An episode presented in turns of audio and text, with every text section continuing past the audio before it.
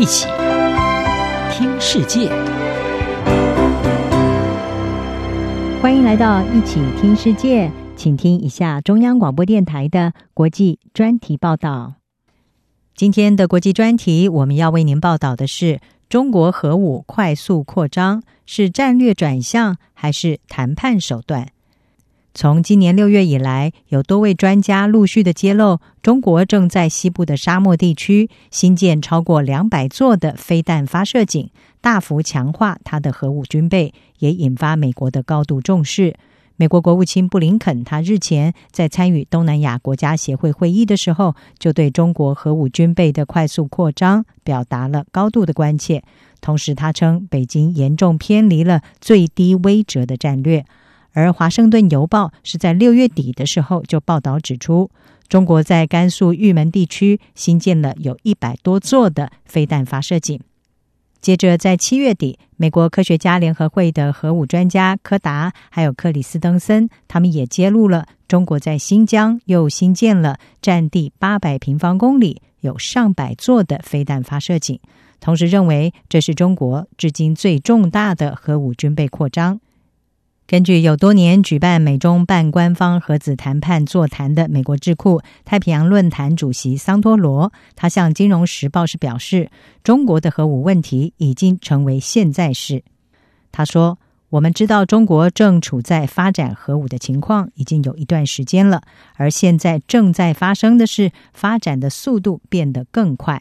事实上，中国是自从一九六四年进行了第一次的原子弹试爆之后，一直是表示它会维持最低威慑的核子战略，并且承诺不会主动的使用核武，只会保存足以反击的核武能力。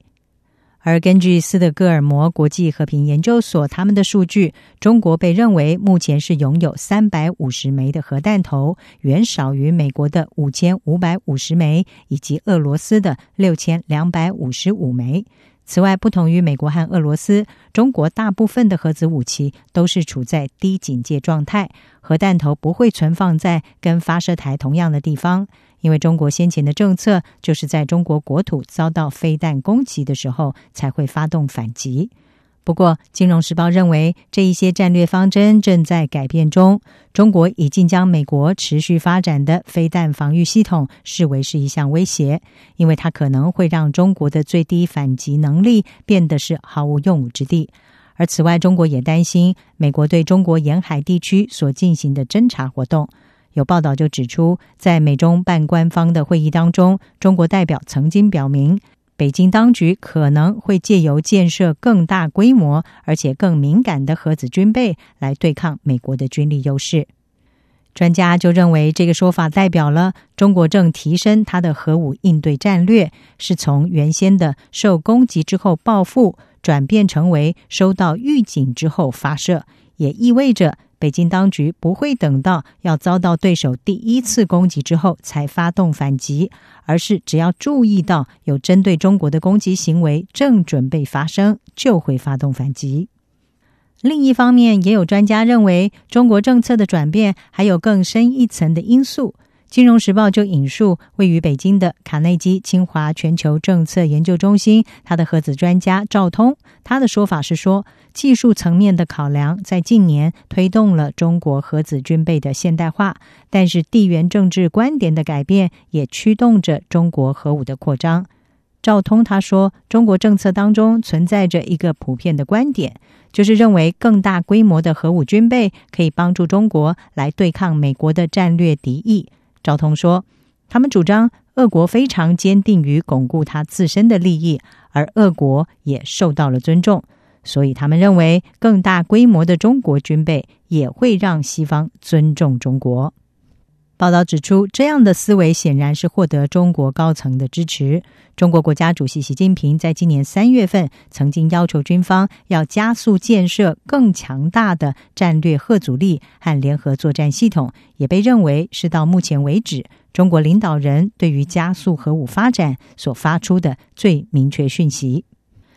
纽约时报》则是分析认为，中国也有可能是把核武军备扩张当成了谈判筹码。而根据《纽约时报》，中国可能认为迟早会被卷入和美俄之间的武器控制谈判。美国前总统川普先前就曾经要求要把从未参与过核武军备控制的中国纳入美俄之间的新战略武器裁减条约当中。而在拜登上任之后，虽然摒除了把中国纳入这项谈判，单独的和俄国签了新战略武器裁减条约，但是美国提出了另外要和中国来进行谈判，这个部分已经遭到中国的拒绝。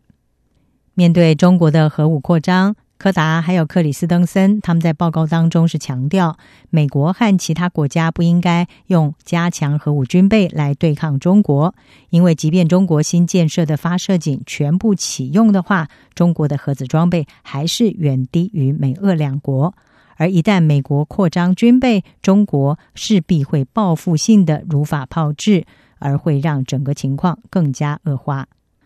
目前，拜登政府势必是需要透过谈判来和中国交涉核武议题。不过，在已经有气候变迁、人权等这些重大议题摆在美中面前的情况之下，美国未来要如何把核武议题搬上谈判桌，也将会是拜登任内美中关系的另一项重大挑战。以上专题由郑锦茂编辑，海清清播报。谢谢您的收听。